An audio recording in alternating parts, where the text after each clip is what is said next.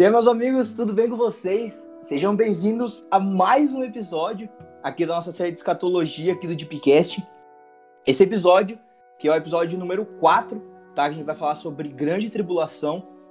Né? E esse episódio eu tô muito, mas muito feliz que eu tô gravando aqui com um cara que basicamente foi o estopim para eu começar um podcast. Foi uma pessoa que eu olhei e me motivou muito a começar isso.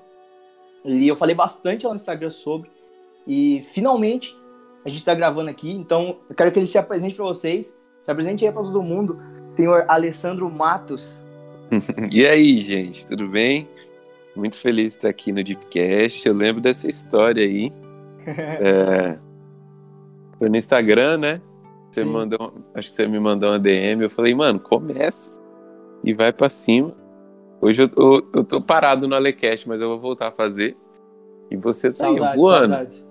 Só produzindo conteúdo. Gente, eu sou o Alessandro. É, moro aqui em São Paulo, sou casado com a Cristiane. A gente aqui da Igreja One. Estamos morando há um ano e três ou quatro meses aqui em São Paulo já.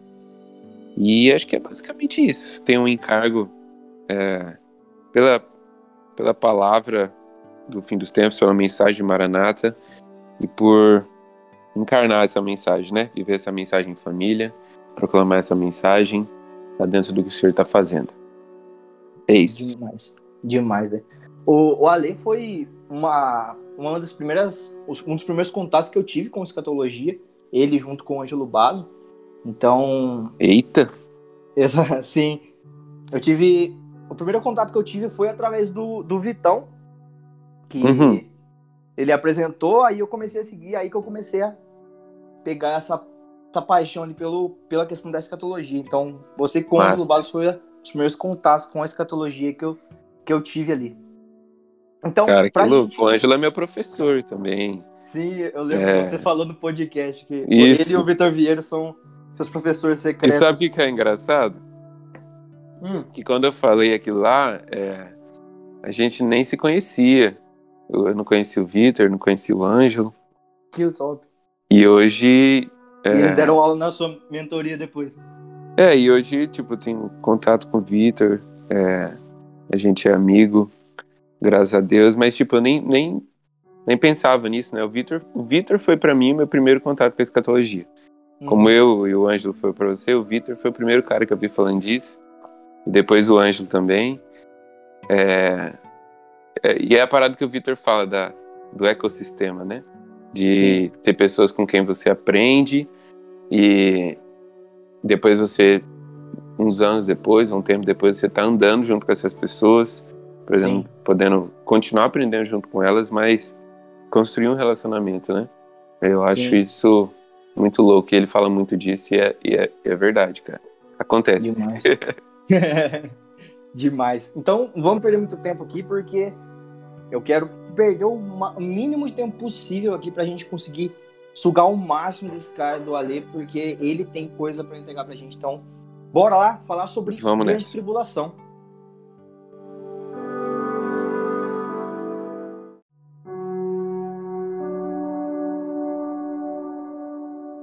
Bom, vamos lá, Eu separei aqui algumas dúvidas, né? Dúvidas que eu tinha bastante, né? Então, eu creio que grandes, grande parte das pessoas podem ter essas dúvidas também. Então, Gosto são... muito de dúvidas. então, são três tipo, temas principais que a gente colocou aqui de grande tribulação. Aí você vai ter correndo pra gente aí. O primeiro ponto seria sobre Mateus 24, né? Que, de certa forma, a gente pode contar que Mateus 24 é uma das maiores referências sobre a grande tribulação que a gente tem na Bíblia, né? Sim.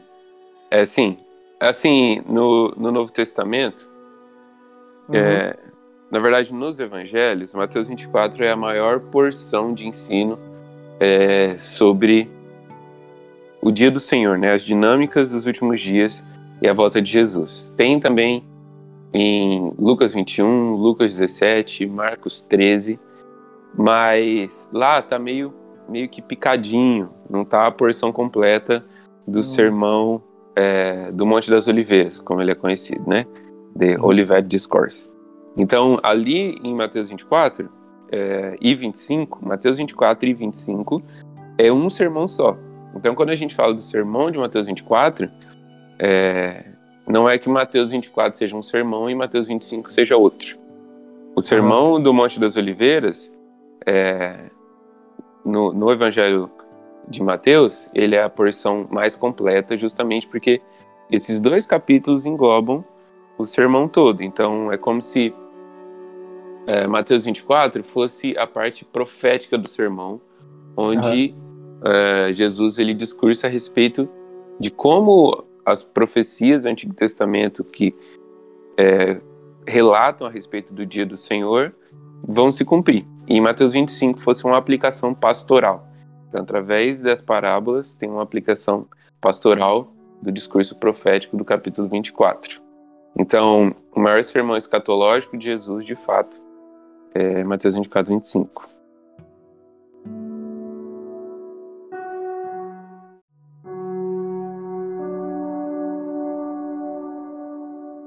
Então, tipo, tanto que você fala bastante sobre a Mateus 24 na sua mentoria, né? Foi, tipo, uma das aulas mais detalhadas, na minha opinião, quando eu fiz. Tipo, que você, você passou desde a da parte do sermão até todo o contexto dele, né? Da, Sim. da parte de trás ali, de quando Jesus estava vindo ali com os profetas que ele estava conversando. Com Isso, de, né? É, desde Mateus 21. Eu pego Sim. ali para que a gente entenda o contexto, né? Sim. O contexto do que está acontecendo. Top demais isso daí. O... Outra coisa que sobre falar sobre a grande tribulação, que acho que está bem ali no comecinho de Mateus 24, que vai uhum. falar sobre o princípio das dores, né? Sim. E depois sobre a intensificação, que até tem sobre a questão de Daniel 9, 27, né? A abominável desolação.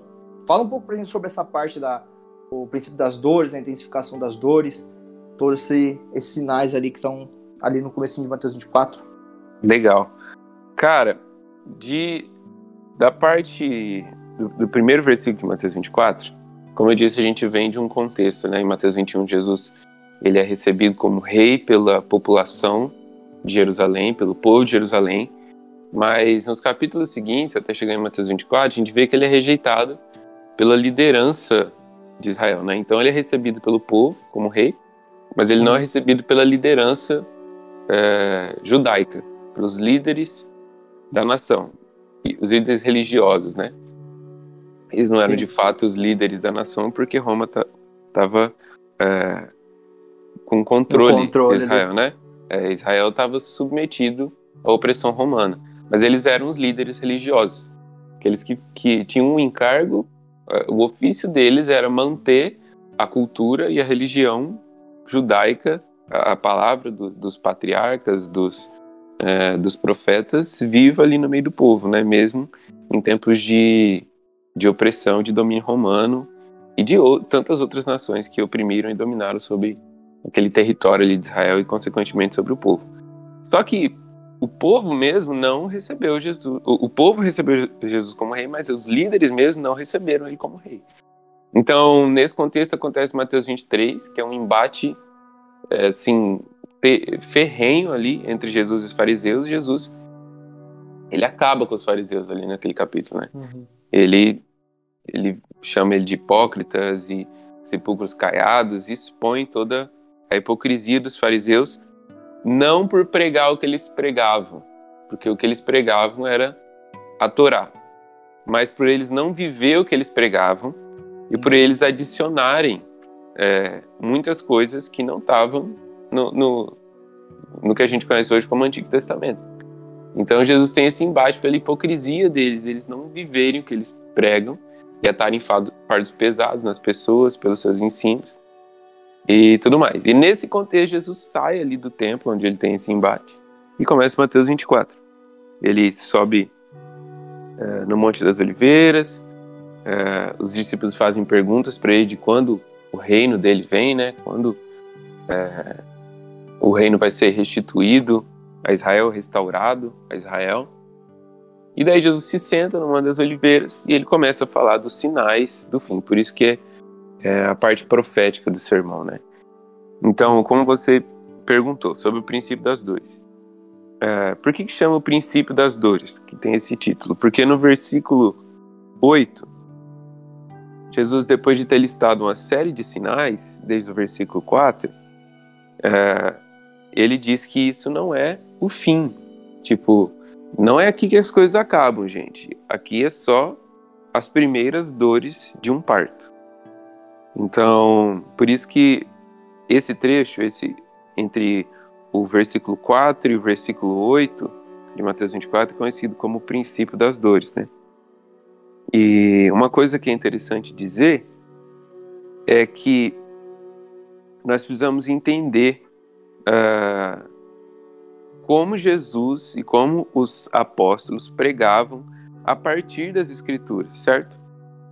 Hum. Então, a gente tem que parar para pensar o que eram as Escrituras de Jesus e dos apóstolos. Tipo, é, da onde vem a linguagem que Jesus está usando? Se hoje os pregadores devem pregar a partir das Escrituras, como a gente conhece, que é o Antigo Testamento e o Novo Testamento, Jesus não era diferente, os apóstolos não eram diferentes. Então eles pregavam a partir das Escrituras, mas as Escrituras dos apóstolos e de Jesus não tinham o Novo Testamento. Por quê? Porque as palavras dele se tornaram o Novo Testamento, dos apóstolos, é, de Jesus. Então a Escritura. Pode falar. Eles ainda estavam vivendo o Novo Testamento. Isso, o cano estava sendo formado a partir deles. Por isso que. É, ah, eu não lembro agora onde está escrito, mas. É Paulo. Se eu não me engano, é Paulo que vai falar que as escrituras são. Uh, a sã doutrina ela é baseada nos escritos, nos escritos dos apóstolos e profetas. Né? Os profetas do Antigo Testamento Sim. e os apóstolos do Novo Testamento lançando o fundamento das escrituras. Então aqui os fundamentos estavam sendo lançados para o que a gente conhece hoje como Novo Testamento. Mas Jesus estava pregando aqui a partir do Antigo Testamento. É, um, um dos grandes problemas que a gente enfrenta hoje com relação à interpretação das escrituras, a interpretação bíblica, quando ocorre, né, é que muitas vezes a interpretação do Novo Testamento ela não leva em conta é, como o Novo Testamento está sendo pregado a partir do Antigo Testamento. Jesus estava pregando as Escrituras. Por que, que eu estou dizendo isso? Oh. Porque, porque, por exemplo, aqui no versículo 8, quando Jesus usa essa expressão princípio das dores, ele está citando, é, por exemplo, Isaías 26. Então, esse princípio das dores aqui está falando a respeito de um parto, né? Está falando das dores de um parto, está falando que alguma coisa vai vir ao mundo. É, esse processo aqui vai dar luz a alguma coisa, hum. né? Não, não é só uma dor por si mesmo, não é um parto por si mesmo. Alguma coisa vai vir disso. Alguma coisa vai resultar no final dessa dor. E Jesus ele está utilizando uma linguagem que o profeta Isaías utilizou no capítulo 26, quando ele fala sobre a eleição de Israel, que eles acharam que eles iam trazer, é, iluminar as nações, né, esse chamado de Israel para iluminar as nações. Mas eles, quando eles foram ver, eles deram luz ao vento, não tinha nada.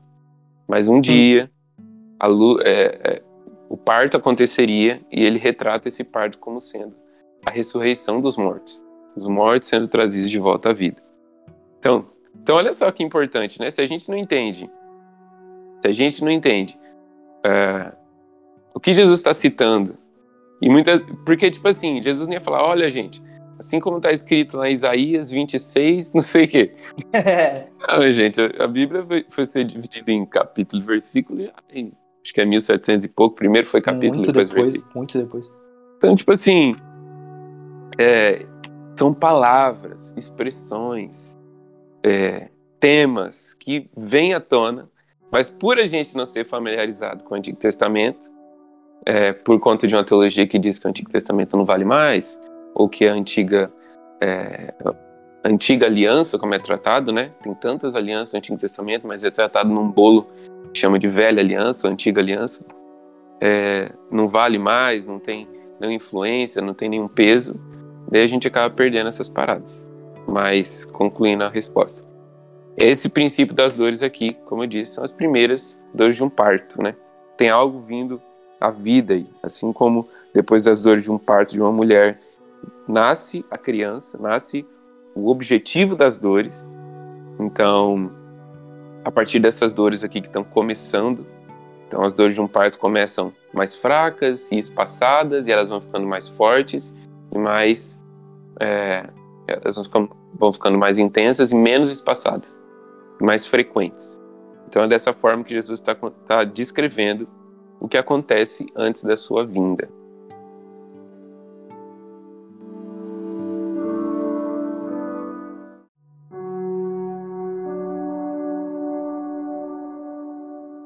Então, tipo, tanto que você fala bastante sobre a Mateus 24 na sua mentoria, né? Foi, tipo, uma das aulas mais detalhadas, na minha opinião, quando eu fiz. Tipo, que você, você passou desde a da parte do sermão até todo o contexto dele, né? Da, Sim. da parte de trás ali, de quando Jesus estava vindo ali com os profetas que ele estava conversando. Com Isso, os de, né? É, desde Mateus 21. Eu pego Sim. ali para para que a gente entenda o contexto, né? Sim. O contexto do que está acontecendo. Top demais isso daí. O... Outra coisa que sobre falar sobre a grande tribulação, que acho que está bem ali no comecinho de Mateus 24, que vai uhum. falar sobre o princípio das dores, né? Sim. E depois sobre a intensificação, que fala, até tem sobre a questão de Daniel 9, 27, né? A abominável desolação. Fala um pouco pra gente sobre essa parte da o princípio das dores, a intensificação das dores, todos esse, esses sinais ali que estão ali no começo de Mateus 24. Legal. Cara, de da parte do, do, primeiro versículo de Mateus 24, como eu disse, a gente vem de um contexto, né? Em Mateus 21, Jesus ele é recebido como rei pela população de Jerusalém, pelo povo de Jerusalém, mas nos capítulos seguintes, até chegar em Mateus 24, a gente vê que ele é rejeitado pela liderança de Israel, né? Então ele é recebido pelo povo como rei, mas ele não é recebido pela liderança é, judaica, pelos líderes da nação, os líderes religiosos, né? Eles não eram de fato os líderes da nação porque Roma estava é, com controle, controle de Israel, né?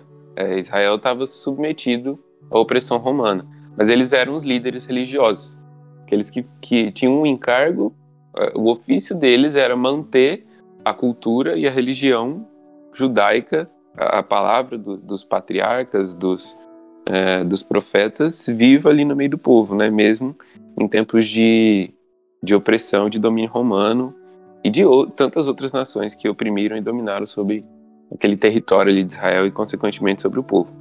Só que o povo mesmo não recebeu Jesus. O, o, povo recebeu Jesus como rei, mas os líderes mesmo não receberam ele como rei. Então, nesse contexto, acontece Mateus 23, que é um embate, é, assim, ferrenho ali entre Jesus e os fariseus. E Jesus, ele acaba com os fariseus ali naquele capítulo, né? Uhum. Ele, ele chama ele de hipócritas e sepulcros caiados e expõe toda a hipocrisia dos fariseus não por pregar o que eles pregavam, porque o que eles pregavam era a Torá, mas por eles não viver o que eles pregavam e por eles adicionarem é, muitas coisas que não estavam no, no, no, que a gente conhece hoje como Antigo Testamento. Então Jesus tem esse embate pela hipocrisia deles, deles não viverem o que eles pregam e atarem fardos pesados nas pessoas pelos seus ensinos e tudo mais. E nesse contexto, Jesus sai ali do templo onde ele tem esse embate e começa Mateus 24. Ele sobe é, no Monte das Oliveiras, é, os discípulos fazem perguntas para ele de quando o reino dele vem, né? Quando é, o reino vai ser restituído a Israel, restaurado a Israel. E daí Jesus se senta numa das oliveiras e ele começa a falar dos sinais do fim. Por isso que é é a parte profética do sermão, né? Então, como você perguntou sobre o princípio das dores, é, por que, que chama o princípio das dores, que tem esse título? Porque no versículo 8, Jesus, depois de ter listado uma série de sinais, desde o versículo 4, é, ele diz que isso não é o fim. Tipo, não é aqui que as coisas acabam, gente. Aqui é só as primeiras dores de um parto. Então, por isso que esse trecho, esse entre o versículo 4 e o versículo 8, de Mateus 24 é conhecido como o princípio das dores, né? E uma coisa que é interessante dizer é que nós precisamos entender uh, como Jesus e como os apóstolos pregavam a partir das Escrituras, certo? Hum. Então, a gente tem que parar para pensar o que eram as Escrituras de Jesus e dos apóstolos. Tipo, é, da onde vem a linguagem que Jesus está usando? Se hoje os pregadores devem pregar a partir das Escrituras, como a gente conhece, que é o Antigo Testamento Novo Testamento, Jesus não era diferente, os apóstolos não eram diferentes. Então eles pregavam a partir das Escrituras, mas as Escrituras dos apóstolos e de Jesus não tinham o Novo Testamento. Por quê? Porque as palavras dele se tornaram o Novo Testamento, dos apóstolos, é, de Jesus. Então a Escritura. Pode falar. Eles ainda estavam vivendo o Novo Testamento. Isso, o cano estava sendo formado a partir deles. Por isso que. É, ah, eu não lembro agora onde está escrito, mas. É Paulo. Se eu não me engano, é Paulo que vai falar que as escrituras são. Uh, a sã doutrina ela é baseada nos escritos, nos escritos dos apóstolos e profetas. Né? Os profetas do Antigo Testamento Sim. e os apóstolos do Novo Testamento lançando o fundamento das escrituras. Então aqui os fundamentos estavam sendo lançados para o que a gente conhece hoje como Novo Testamento.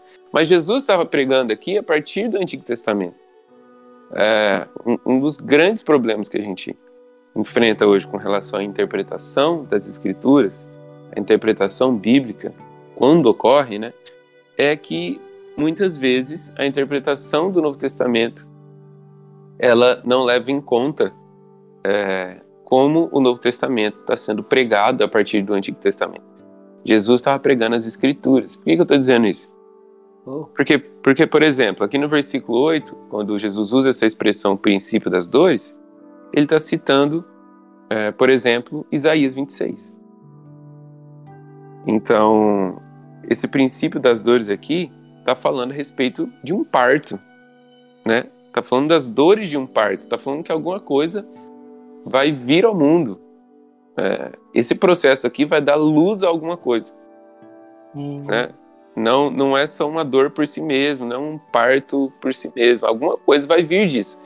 Alguma coisa vai resultar no final dessa dor. E Jesus ele está utilizando uma linguagem que o profeta Isaías utilizou no capítulo 26, quando ele fala sobre a eleição de Israel, que eles acharam que eles iam trazer, é, iluminar as nações, né, esse chamado de Israel para iluminar as nações. Mas eles, quando eles foram ver, eles deram luz ao vento, não tinha nada. Mas um dia, a luz, é, é, o parto aconteceria e ele retrata esse parto como sendo a ressurreição dos mortos, os mortos sendo trazidos de volta à vida. Então, então olha só que importante, né? Se a gente não entende, se a gente não entende uh, o que Jesus está citando e muitas, porque tipo assim, Jesus nem ia falar, olha gente, Assim como está escrito lá em Isaías 26, não sei o quê. não, gente, a Bíblia foi, foi ser dividida em capítulo e versículo, e, acho que é 1700 e pouco. Primeiro foi capítulo, muito depois, depois versículo. Muito depois. Então, tipo assim, é, são palavras, expressões, é, temas que vêm à tona, mas por a gente não ser familiarizado com o Antigo Testamento, é, por conta de uma teologia que diz que o Antigo Testamento não vale mais, ou que a antiga é, antiga aliança, como é tratado, né? Tem tantas alianças no Antigo Testamento, mas é tratado num bolo que chama de velha aliança, ou antiga aliança. É, não vale mais, não tem nenhuma influência, não tem nenhum peso. Daí a gente acaba perdendo essas paradas. Mas, concluindo a resposta. Esse princípio das dores aqui, como eu disse, são as primeiras dores de um parto, né? Tem algo vindo à vida aí, assim como depois das dores de um parto de uma mulher, nasce a criança, nasce o objetivo das dores. Então, a partir dessas dores aqui que estão começando, então as dores de um parto começam mais fracas e espaçadas, e elas vão ficando mais fortes e mais. É, elas vão ficando mais intensas e menos espaçadas, mais frequentes. Então é dessa forma que Jesus está tá descrevendo o que acontece antes da sua vinda.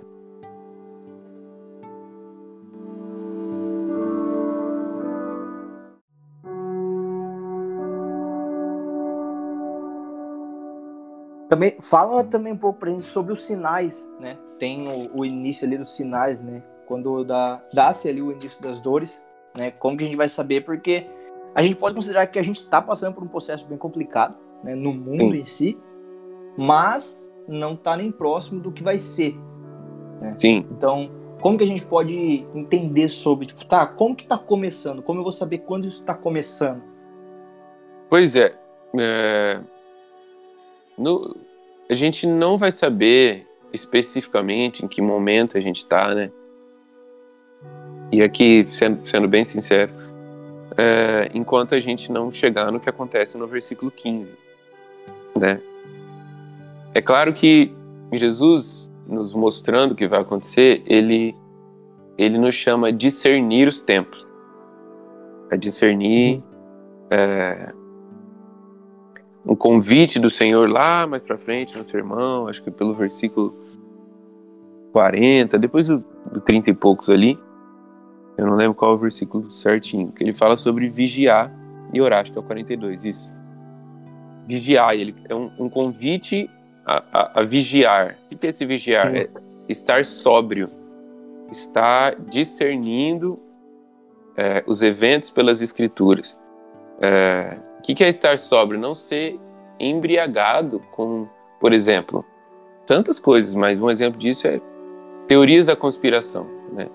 Eu hum. analisar os eventos pelos eventos, analisar as notícias pelas notícias, e a Bíblia ser só um detalhezinho para suportar as minhas doideiras. Então, não, eu olho as escrituras, eu discerno a profecia pelo Espírito, a Bíblia não foi criada para ser lida fora da companhia e de um ambiente em comunhão com o Espírito Santo. E a partir disso, com sobriedade, com vigilância, eu discerno os eventos no mundo. Eu olho o mundo ao meu redor pela lente das escrituras. E não olho, e não olho as escrituras pela lente do mundo ao meu redor. Então, essa, essa é a parada de, da vigilância em oração, em comunhão com o Senhor, em conversa com o Senhor. A partir das escrituras, eu discerno os tempos. Então, os, os sinais que tem aqui no princípio das dores, né? Tem um engano. Jesus começa falando de engano. Jesus Sim. começa falando de falsos cristos, guerras, fome. É, lá em Lucas tem outras coisas que não são citadas aqui em Mateus 24, como tumultos, sinais no céu. É, que mais que tem lá? Pestilência. Uma então, coisa, uma coisa bem interessante que você falou é sobre a questão da sobriedade também cai bastante também na questão dos falsos profetas, né? Porque Sim. se a gente não tiver de acordo e convicto diretamente com aquilo que a gente tem nas mãos, né, que é no caso a Bíblia e o entendimento através do Espírito Santo, a gente acaba, as pessoas vão acabar se perdendo com as informações que vão vir de fora, né? Porque vai Sim. falar bastante sobre o engano, né? Que você falou. O Mateus falou bastante sobre o engano de muito, muitas pessoas vão ser enganadas por isso, né? Então a Sim. sobriedade também cai bastante sobre isso. E muito. E esse engano, apesar de no seu, no seu cerne, né, na sua, na sua essência, ser um engano doutrinário, porque sem a verdade das Escrituras, sem a verdade que é, é o Senhor Jesus e, e o plano de Deus de de redimir o mundo, como ele vai fazer isso, sem a, a base da verdade que só tem em Deus, é, a gente vai enxergar todas as coisas por uma lente de fato de engano. Mas esse engano não é só um engano doutrinário. É claro que o motivo das pessoas serem enganadas é a falta dessa doutrina. Mas ele se expande, né? É um engano que se expande. Por exemplo, quando fala falsos cristos, que é a primeira coisa que Jesus é, ele começa falando de engano, a primeira coisa, o primeiro sinal que ele começa falando sobre sedução, engano, e ele já fala de falsos cristos. Cristo é a palavra grega para Messias, né? Quer dizer, ungido, alguém ungido para uma missão, ungido, ungido para libertar. Quando Cristo é usado aqui em Mateus 24, é um libertador, é aquele que traz a esperança é, de uma de uma libertação. E é claro que aqui tá falando de, de falsos cristos, no sentido de. Uh, cara, que realmente vão surgir pessoas afirmando seu Cristo e tal, tudo mais. Mas está falando de falsos libertadores, pessoas que se levantam como, como trazendo uma esperança de libertação que somente o Cristo pode dar. É, somente o Messias pode dar. Então, é, quantos, quantos é, promotores e fomentadores de diversas ideologias, de todos os lados do espectro político, tanto de esquerda quanto de direita, e até trazendo para um âmbito mais pessoal, mais particular, quantos libertadores particulares a gente tem, a gente tem levantado. Né? Sim. Então.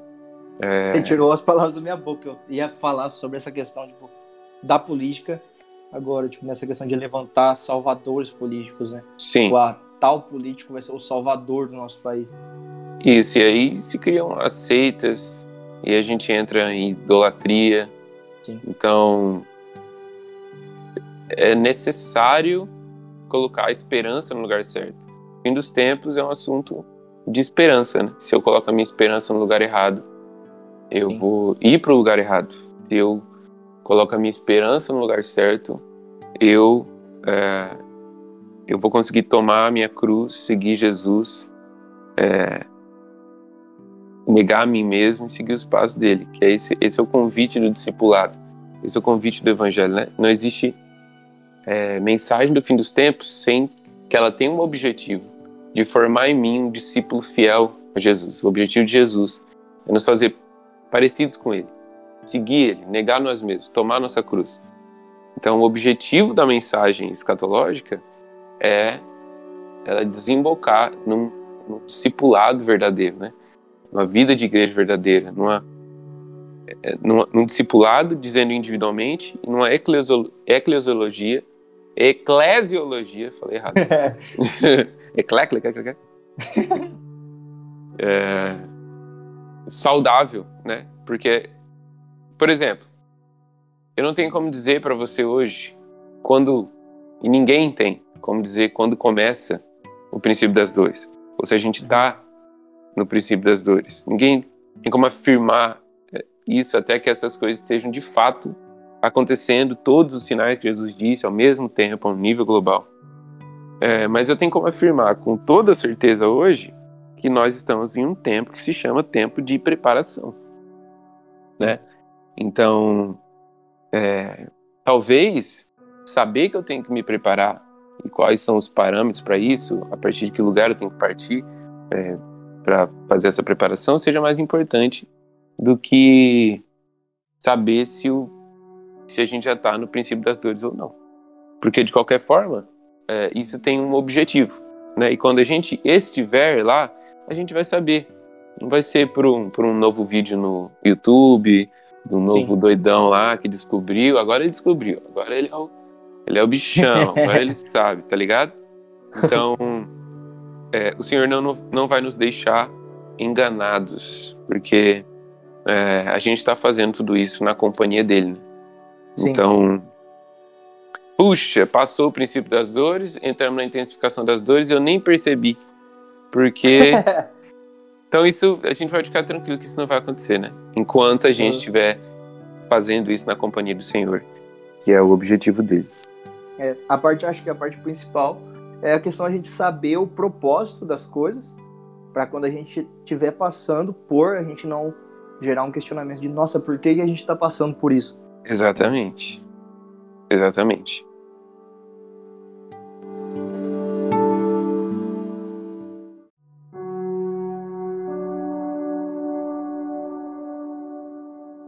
E agora vamos para um ponto que eu achei o...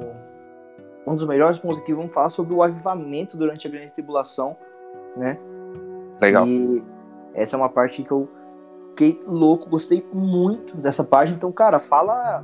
Escreve um pouco pra gente aí sobre essa parte. É uma parte que eu, antes da, de começar né, a entrar no mundo, né, de começar a estudar a escatologia, de buscar mais sobre isso, eu não tinha conhecimento sobre. Então foi Sim. algo que realmente me pegou de surpresa e que eu fiquei encantado com. Então, uhum. cara, apresenta aí, fala sobre e vamos nesse ponto agora, avivamento na grande tribulação. Vamos lá. Depois então do versículo 8, né, que foi onde a gente parou, começa a intensificação das dores, a gente vê um período de é, onde a ênfase aqui é a perseguição, afligidos, condenados à morte, odiados por todas as nações, seguidores de Jesus, a família de Jesus sendo odiada por todas as nações. Fala de da intensificação da maldade, da malignidade e o amor se esfriando por causa do, do nível da maldade no mundo. É, versículo 13 ele conclui ali essa parte falando sobre aquele que perseverar, o ficar firme até o fim, né? E a gente, cara, que perseverar no quê? Ficar firme no quê? No amor. Tá falando de um esfriamento do amor por causa do nível de maldade no se, eu, se o versículo tá falando sobre perseverar, ele tá falando perseverar no quê? No amor, cara. No amor ao Senhor e no amor uns aos outros por causa do Senhor. E daí no versículo 14, que é onde é, fala do evangelho do reino, está escrito o seguinte: Este evangelho do reino será pregado em todo o mundo habitado, como testemunho a todas as nações, então chegará o fim. E primeiro que antes a, a, o que se tinha como senso comum, como que, o que iria acontecer é que a igreja nem na grande tribulação estaria, Sim. né? Depois, quando tipo assim, como, quando começou a surgir mais, cara, a Bíblia não diz isso, a Bíblia não diz que a igreja não vai estar durante a grande tribulação, e nem que, sei lá, o Espírito Santo vai ser tirado da terra, isso meio que não está na Bíblia, né? Não está escrito, não tá escrito mesmo. É, como, quando começou a ter essa noção de que a igreja estaria na grande tribulação, é, foi um avanço, né? É claro que a maioria do mundo ainda crê, que a gente vai ser arrebatado, deixado para trás e tal, tal, tal, mas esse, esse não é o escopo aqui, não é o nosso foco no, nesse podcast, né? Mas é, me, quando, quando começou-se a ter dentro na nossa geração, assim, o pessoal da minha idade, tá vindo com esse interesse em escatologia, é, beleza, a gente vai passar na grande tribulação, mas a imagem que se tinha de uma igreja durante a grande tribulação é de uma igreja coitada, né? uma igreja é, uma igreja muito sabe ruim deprimida. Por quê? Perseguição. Uma igreja cara até derrotada porque toda frustrada. É, uma igreja frustrada durante esse período. Mas eu, eu sempre eu sempre trago de volta é, a imagem da igreja primitiva né então, quando a gente olha para a igreja primitiva, a gente vê perseguição, a gente vê martírio, a gente vê uh, uma humilhação sendo sofrido pela igreja, mas a gente nunca vê derrota. A gente não vê que esse, que essas coisas acontecerem, é, faz da igreja uma igreja derrotada, muito pelo contrário. Então, é, foi Tertuliano, é, foi, foi Tertuliano que disse, soltou aquela frase, né? Que o sangue dos mártires é a semente da igreja. O sangue dos mártires é a semente da igreja. existia uma, uma teologia do sofrimento na igreja primitiva, uma teologia da perseguição, é, porque era, era, o, era a realidade da igreja. Por exemplo, quando Jesus fala do evangelho sendo pregado em Jerusalém, Samaria, até os confins da terra, não tinha junta missionária para enviar os discípulos para Jerusalém, é, é para Samaria, a partir de Jerusalém e tal, tal, tal, os confins da terra. Cara, o evangelho foi sendo pregado de cidade em cidade porque os discípulos estavam fugindo de cidade em cidade, pregando o evangelho. O grande estopim dessa, desse envio foi a morte de Estevão. Estevão, ele é apedrejado, é, as roupas dele são deixadas ali aos pés de Paulo, né? É, foi meio que o, o responsável, o supervisor daquele, daquele assassinato de Estevão, e ali foi o estopim do evangelho ser pregado de cidade em cidade. Então, os discípulos iam numa cidade pregando o evangelho, é, algumas pessoas criam, começavam a seguir Jesus, criam Jesus como Messias, de repente a perseguição chegava ali por parte, por parte, é, primeiramente a, grande onda foi dos judeus que não criam em Jesus, né? Depois se expandiu, o Império Romano também começou a ver isso como uma, uma ameaça. E deles tinham que fugir para outra cidade lá, eles chegavam, pregavam o evangelho. Chegava a perseguição lá, eles fugiam para outra cidade, hum. e de cidade em cidade, de casa em casa, eles iam fazendo discípulos, fugindo da perseguição, mas multiplicando aqueles que criam. É, e de casa em casa eles iam perseverando na doutrina, nas orações, no, no ensino dos apóstolos, no partir do pão, na comunhão. Então, é, uma coisa que a gente tem que esquecer é a gente não pode esquecer, na verdade, é que sofrimento e glória não podem ser dissociados no Evangelho, né? É, quando eu dissocio sofrimento de glória no Evangelho, eu tô abraçando uma doutrina de demônios. Por quê? E eu sei que isso é forte, mas é verdade.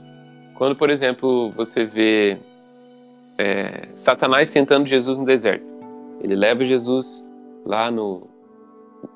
leva Jesus no pináculo do templo, tenta Jesus uhum. a transformar a pedra em pão. E a, é a, acho que é a terceira tentação que ele fala: Ó, oh, se você me adorar, eu vou te dar os reinos desse mundo. E, cara, Satanás vinha tentar Jesus com alguma coisa que ele não pudesse. Tá, realmente. Não pudesse dar, né? Então, por isso Satanás ele é chamado de príncipe da potestade do ar. Ele é chamado de o Deus desse século, ou seja, o Deus dessa era. Ele é chamado. É, é, é dito que o mundo jaz no maligno. Então, ele é o controlador do, do, dos poderes celestiais nessa era, né? dos principados e potestades. Então, ele oferece para Jesus os reinos deste mundo. O que, que ele estava oferecendo? Ele estava oferecendo uma glória sem sofrimento. Ou seja, você pode ter os reinos desse mundo sem precisar passar pela cruz. Né? né? É claro que não vou entrar aqui se Satanás sabia que, que Jesus ia ter que morrer na cruz, se ele sabia o objetivo da cruz, não sei o que lá, a gente entra numa outra parada Sim. muito diferente. Mas, basicamente, Jesus sabia que ele ia passar pela cruz. Então a tentação que Satanás estava oferecendo era um atalho. Cara, você não precisa sofrer para herdar os reinos desse mundo. É só você me adorar. É só você ser subserviente meu, a mim. É só você me reconhecer como um Deus dessa era e a gente pode, sei lá, governar junto, fazer um trato. Mas Jesus ele sabia que as nações são dele por herança. Davi escreveu isso em Salmo 2: Pede-me e darei as nações por herança. É Jesus pedindo ao Pai as nações por herança quando ele vier para governar as nações. Então, é... mas Jesus não, não daria início a esse processo. Jesus não daria início ao milênio. Jesus não daria início ao governo dele nas nações sem cumprir, sem beber do cálice que o Pai tinha preparado para ele. Então, no Getsemane, quando Jesus ele está orando, Pai, se possível, passa de mim esse cálice. Jesus ele ele não poderia começar a governar as nações e receber os reinos da terra sem ter tomado o cálice de Deus, o cálice de sofrimento e de dor que Deus tinha preparado para Jesus, como é descrito em Isaías 53, o servo sofredor é, que Jesus teria que passar na cruz. É, então, por que eu estou falando isso? Porque o evangelho do reino sendo pregado a toda raça, tribo, língua e nação, como Mateus 24, 14 diz, é, é uma igreja, é, é pregado por uma igreja que está sendo perseguida, é pregado por uma igreja que está sendo martirizada, é pregado por uma igreja que está sendo humilhada, caçada, entregue para ser afligida e torturada e tudo mais. Mas Apocalipse, eu não lembro, agora eu não sei se é Apocalipse 13 ou 14, ou 17, ou 18, por ali.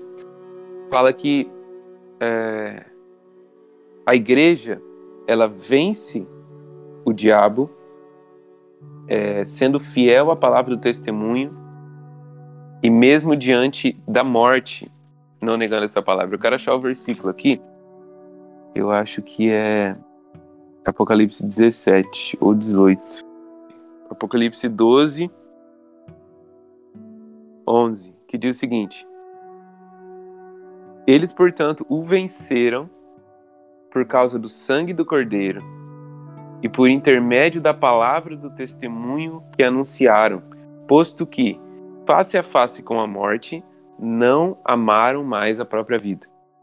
Está falando da igreja vencendo o diabo. Como a igreja vence o diabo? Ah, atirando flecha para cima. Como que a igreja uhum. vence o diabo? Amarrando, tá amarrado, tá amarrado, Satanás. é, como que a igreja vence o diabo? Ah, a gente tem que fazer um estoque de arma aí para durante a grande tribulação.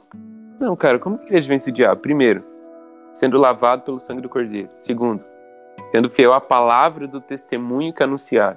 Terceiro, face a face da morte, não amando mais a própria vida. Porque o que é a morte para um seguidor de Jesus? É lucro. Exatamente. A morte é lucro para aquele que é, o viver é Cristo.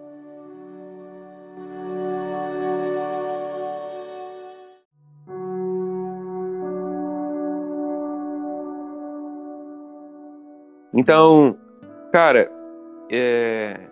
e a grande tribulação, a igreja vai estar em avivamento durante a grande tribulação.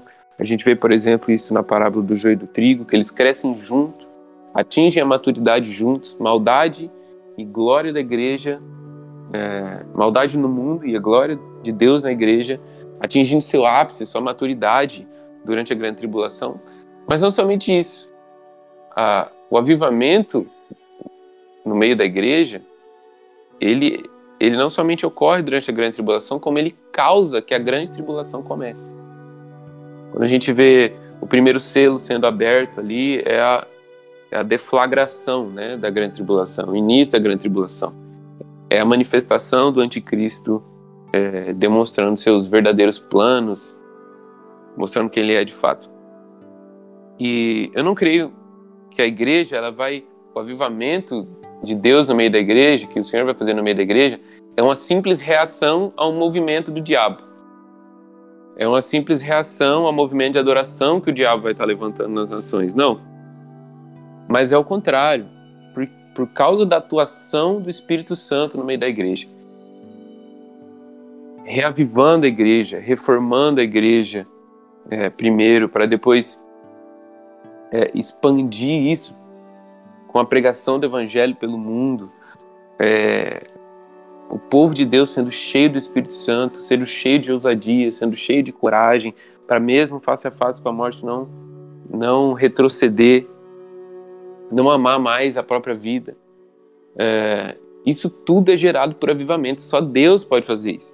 E por causa desse movimento do Senhor das Nações, por causa disso, os reis da terra e aliados do anticristo, eles vão precisar se movimentar. Então não é, o, não é o diabo que faz o movimento primeiro, e daí Deus responde numa medida é, emergencial ali, causando avivamento no meio da igreja, ou suscitando avivamento no meio da igreja. Não, é o Senhor, ele quer se mudar para o meio da sua igreja.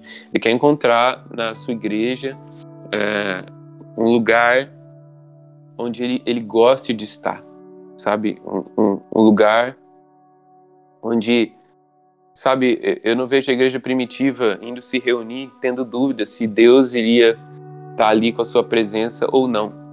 E hoje em dia a gente, nas nossas reuniões, eu digo, né, a gente vê se o louvor vai ser legal, se a palavra vai ser boa, para ver se a gente sente um arrepiozinho ali, para ver se é o, o arrepiozinho é, é, prova da presença de Deus agora, né? Mas, mano, a igreja primitiva não tinha isso, uhum. né? A igreja primitiva, eles não tinham dúvida se a presença de Deus ia estar na reunião. Eles não tinham. Eles não. Não, é, não davam mais valor para uma liturgia, para a liturgia do que para a presença. Eles tinham uma liturgia, mas o objetivo da liturgia era a presença de Deus. Então não havia dúvida que Deus estaria no meio do seu povo, no meio de seus discípulos. É, e eu creio que é isso que o Senhor vai fazer, esse avivamento que causa uma, revelação do anticristo, que causa que ele precise se manifestar, que os reis da terra precisem se mover, que eles precisam precisem tomar medidas mais severas por conta do, do povo de Deus. Quem são esses que têm virado o mundo de cabeça para baixo? Essa era a pergunta, né? Por onde os discípulos passavam. Essa pergunta vai ser feita de novo. Cara, quem são estes que estão virando o mundo de cabeça para baixo? A gente precisa fazer alguma coisa com relação a eles. Salmo 2 fala do, dos reis da terra em fúria, conspirando contra o Senhor e seu Cristo, dizendo: vamos romper as nossas correntes com ele. E o que pode lembrar mais Deus do que o povo de Deus? Uhum. Essas correntes que lembram os reis da terra que Deus existe é o povo de Deus. É a imagem de Deus refletida nos seus santos. E eles romperem essas correntes, dentre muitas coisas, quer dizer, vamos limpar esse povo da face da terra, porque eles nos lembram muito Deus. e por último, sobre isso, né, tem muita coisa que a gente podia falar sobre isso, mas Jesus disse que as portas do inferno não prevalecerão sobre a igreja. Eu nunca vi porta avançando em cima de ninguém. Então, são as pessoas que, é, por exemplo, é a polícia que arromba a porta que está trancada. Né? Não é a porta que vem para bater na polícia e a polícia reage à porta. Não. É, são as portas do inferno que vão sofrer. Com o pé da igreja explodindo ela nos últimos dias. oh. Cara, é isso. Sensacional, velho. Cara, foi muito bom. Eu espero que todo mundo tenha gostado, tá? Vai ter mais um episódio com o Ale depois, tá? Então, muito obrigado que assistiu até aqui. Ah, na sexta-feira tem mais um episódio, beleza? Então, cara, não perde. Sexta-feira, 8 horas da noite. Mais um episódio da série Escatologia. Ale, muito obrigado mesmo, cara, por esse tempo. Isso aí. Vamos lá, gente. Vamos, e... vamos. Continua ouvindo aí que vai ter mais episódio. Cara, vai ser sensacional. Então, muito obrigado, cara. Compartilha lá no Instagram, cara. Marca eu, marco ali lá. E até o próximo episódio do Deepcast.